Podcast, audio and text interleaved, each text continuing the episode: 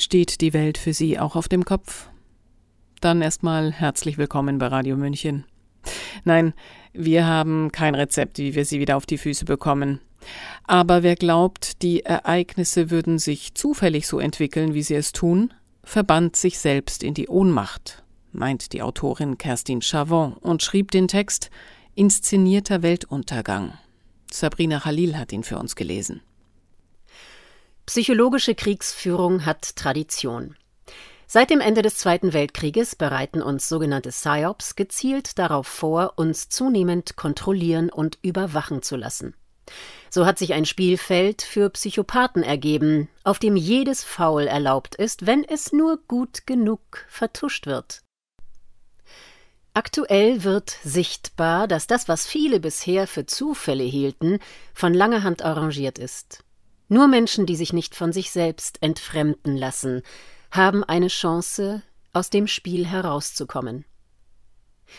Im Militärwesen umfasst psychologische Kriegsführung alle Methoden und Maßnahmen zur Beeinflussung des Verhaltens und der Einstellungen von gegnerischen Streitkräften sowie Zivilbevölkerungen im Rahmen oder im Vorfeld militärischer Operationen.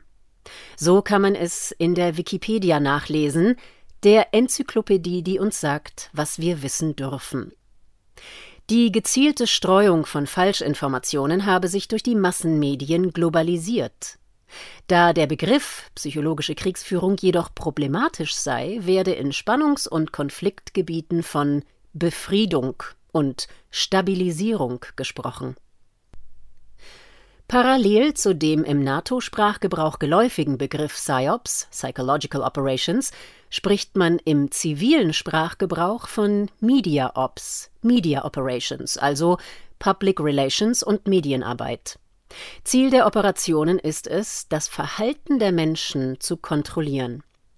Bereits im Zweiten Weltkrieg sammelten amerikanische Militärstrategen Informationen über das Sozialverhalten des deutschen Volkes und entwickelten Propaganda und Psyops, um dessen Moral zu senken. 1942 wurde die amerikanische Bundesregierung zum führenden Arbeitgeber von Psychologen in den USA. Seitdem wird unablässig daran gearbeitet, zu erkennen, wie wir ticken. Die Nachzeichnung der Geschichte der Massenüberwachung des geopolitischen Analytikers Dustin Broadbury liest sich wie ein Thriller.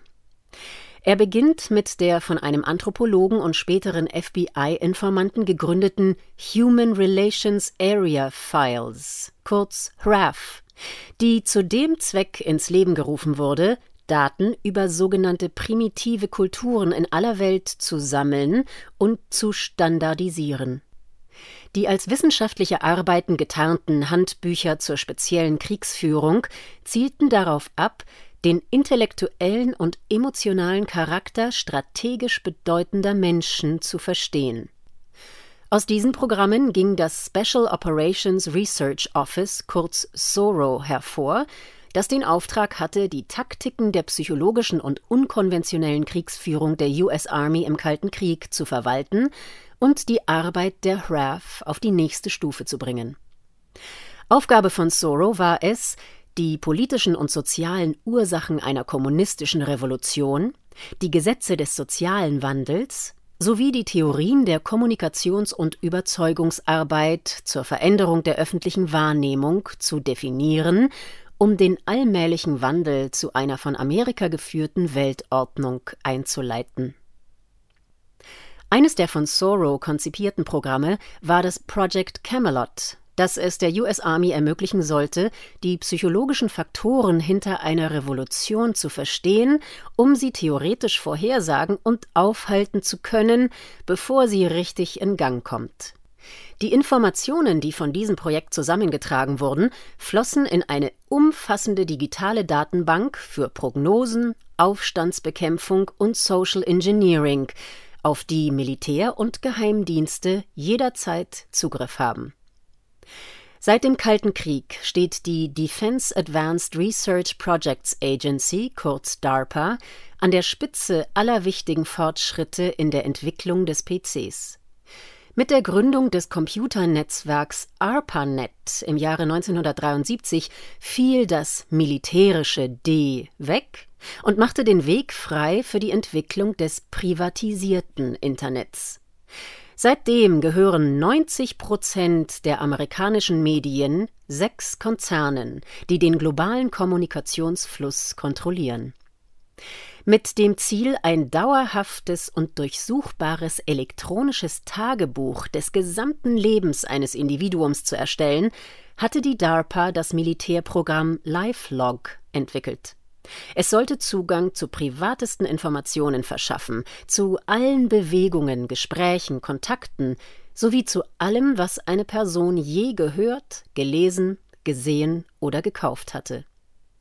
Das umstrittene Programm wurde 2004 eingestellt, in dem Jahr, in dem Facebook gegründet wurde. Die Umbenennung des Konzerns in Meta im Jahre 2021 lässt ahnen, wie reichhaltig die Ernte ausfällt. Dauerhafte Kontrolle funktioniert dann am besten, wenn die Kontrollierten sich einbilden, aus freien Stücken zu handeln. Wir geben freiwillig alles über uns preis und lassen uns freiwillig bis ins Allerkleinste von Big Tech ausspionieren. Brave Bürger haben nichts zu verbergen.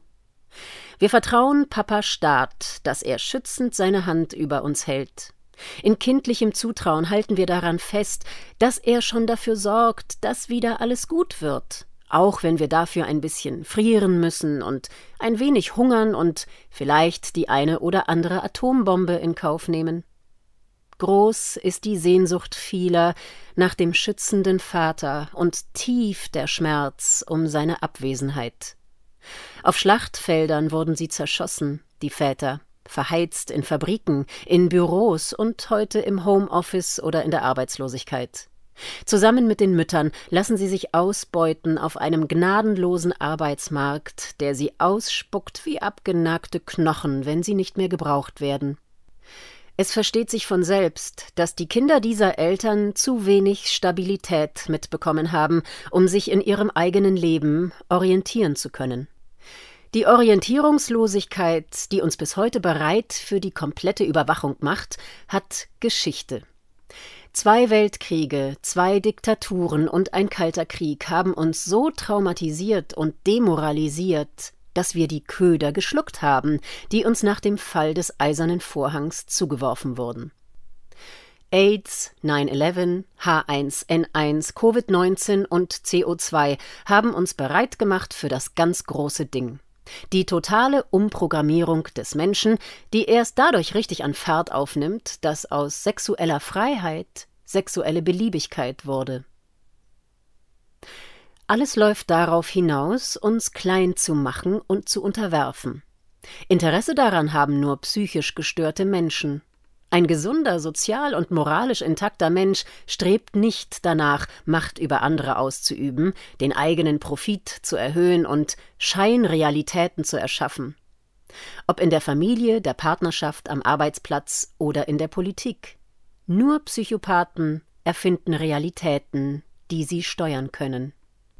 Über Verwirrung und Umkehrung machen sie aus böse gut und aus gut böse, um alternativlos vorzugeben, was richtig und was falsch ist.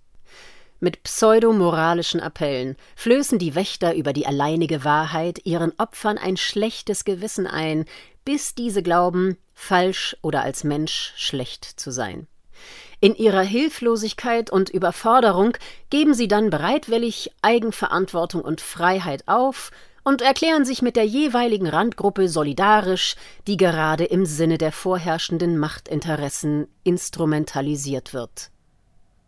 Angst, Leid und Verzweiflung sind der Dünger, der die Dark Souls aufblühen lässt. Genussvoll laben sie sich an Menschen, die ihre Verwurzelung, ihre Selbstachtung, ihre Würde, ihre Größe und ihre Menschlichkeit für ein bisschen Sicherheit und ein paar Privilegien aufgeben.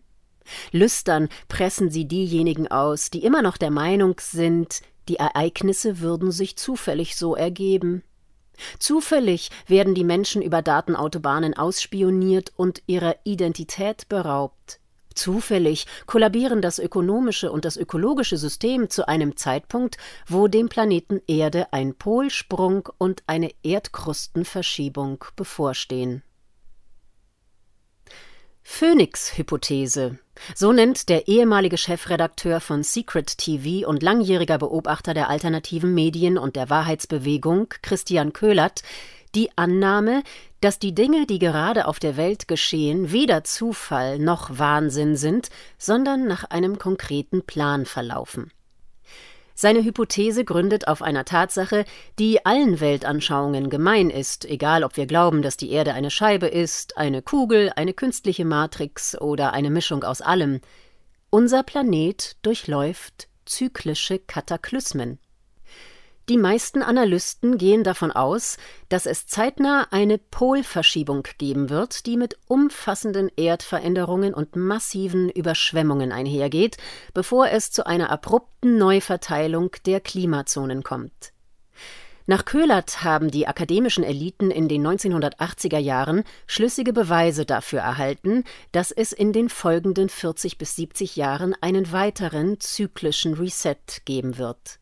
Ziel sei es seitdem, die Zivilisation aus materialistischer Sicht darauf vorzubereiten, ohne dass Panik ausbricht. Denn eine globale Hysterie wäre extrem kontraproduktiv für ihre eigenen Interessen. Ohne Rücksicht auf kollektive Befindlichkeiten und individuelles Leid konzentriert sich die selbsternannte Elite also darauf, die Errungenschaften unserer Kultur und das Überleben der menschlichen Spezies zu sichern. Um ihre Ziele zu erreichen, sind sie gezwungen, skrupellos zu täuschen und zu morden. In diesem Szenario sind Psychopathen wertvolle Aktivposten, weil sie keine moralischen Barrieren kennen, harte, aber als notwendig erachtete Schritte skrupellos umzusetzen. Mit voller Absicht haben sie, so Köhlert, das kapitalistische Paradigma in den roten Bereich gefahren, um so viel Geld und Ressourcen wie möglich in schwarze Projekte zu pumpen. Die unvorstellbaren Werte wurden größtenteils für den Bau sogenannter DUMBs verwendet, Deep Underground Military Bases, global verteilte Bunkersysteme, in denen diejenigen überleben wollen, die es sich leisten können. Durch die Phoenix-Hypothese werden nicht nur die digitale Kontrolle und die Engpässe bei physischen Ressourcen wie Baumaterialien, Halbleitern und Mikrochips plausibel, sondern auch die Bedenkenlosigkeit gegenüber langfristigen Konsequenzen für das Finanz- und Wirtschaftssystem. Vor dem Hintergrund einer jähen Vernichtung der Zivilisation ist alles erlaubt. Für einen kontrollierten Neustart braucht es nicht nur materielle Ressourcen, sondern auch Menschen, die beim Wiederaufbau helfen. Hier leisten Google und Co. ganze Arbeit, um die entsprechenden Profile ausfindig zu machen, die dann kurz bevor es losgeht eine diskrete Einladung erhalten. Kurz bevor die kosmisch induzierten geophysikalischen Veränderungen für jedermann sichtbar werden, so prognostiziert Köhlert, werde der Dritte Weltkrieg initiiert, dessen Ausbruch mit dem Beginn des Jahres 2022 in die konkrete Vorbereitungsphase getreten ist. Keinen unkontrollierten nuklearen Austausch werde es geben, sondern ein großes, konventionelles, weltweites Gemetzel, das gleichzeitig von der Verlagerung physischer und menschlicher Ressourcen ablenkt und die Herde ausdünnt. Wenn die vom System Auserwählten dann aus dem Untergrund auftauchen, um sozusagen die Farm wieder aufzubauen, darf es nicht zu viele hungrige und verzweifelte Überlebende geben, die die Designergesellschaft in kürzester Zeit in einen Mad Max-Abklatsch verwandeln würden. Köhlerts Hypothese ist genauestens dokumentiert und gibt Antwort auf zahlreiche aktuelle Fragen. Es könnte sich tatsächlich so verhalten. Es könnte aber auch anders sein. Nur eines ist es sicher nicht. Zufällig. Wer das glaubt, dem ist im Grunde alles egal, nur das eigene Überleben nicht. Bereitwillig opfert er sein Höchstes, um seine Ruhe zu haben und möglichst ungestört an das zu glauben, was ihm permanent eingefiltert wird, dass ihm nichts weiter übrig bleibt, als zu gehorchen. Jeder Einzelne ist jetzt gefragt, die Ereignisse der kommenden Wochen und Monate genau zu beobachten. Der Kompass, der uns hilft, uns hierbei zu orientieren, sind wir selber. Doch der Kopf allein reicht nicht aus. Zu sehr ist er von dem besetzt, was Jahrzehnte psychologischer Kriegsführung in ihm angerichtet haben. Es sind unsere Gefühle, die uns hier den Weg weisen. Wie fühlt sich etwas an? Was spüre ich in meinem Herzen? Wird es weit oder eng? Zieht es mich nach oben oder nach unten? In der Mitte des Körpers können wir ganz genau spüren, wo es für uns lang geht. Wenn wir diesen Zugang zu uns finden, sind wir den Dingen nicht machtlos ausgeliefert. Sollten die Erdkruste und das Erdmagnetfeld sich verschieben, wird es für uns alle brenzlig, unabhängig davon, ob wir in einem Bunker sitzen oder nicht. Doch was außen auch geschieht, innerlich können wir uns frei machen. Wie sich das anfühlt, können wir jetzt sofort ausprobieren. Wir können jetzt aufstehen, uns recken und strecken und zu unserer vollen Größe aufrichten. Wir können das Fenster aufmachen und richtig tief durchatmen. Vielleicht sehen wir einen Baum oder den Himmel, die uns ermutigen, uns auf die gesunden Anteile in uns zu besinnen, auf das, was noch nicht kompromittiert ist. Hierauf hat die psychopathische Elite keinen Zugriff, nur selbst entfremdete Menschen kann sie steuern. Sie weiß ganz genau, dass sie im Falle einer Höherentwicklung des kollektiven Bewusstseins alle Macht und Kontrolle auf Erden verliert. Ganz deutlich zeigt sie uns also, was wir jetzt zu tun haben, nämlich das Gegenteil von dem, was sie uns einzureden und aufzuzwingen versucht. So liefert sie selbst uns den Schlüssel des Gefängnisses, in das wir uns haben sperren lassen. Wir können uns vertrauensvoll der zyklischen Bewegung hingeben, wie jener mythische Vogel, der am Abend in seinem Nest verbrennt, um am nächsten Morgen wieder aufzuerstehen und in neuem Glanz zu erstrahlen. Sie hörten Inszenierter Weltuntergang der Autorin Kerstin Chavon. Sabrina Khalil hat gelesen. Mein Name ist Eva Schmidt. Ich wünsche einen angenehmen Tag. Ciao. Servus.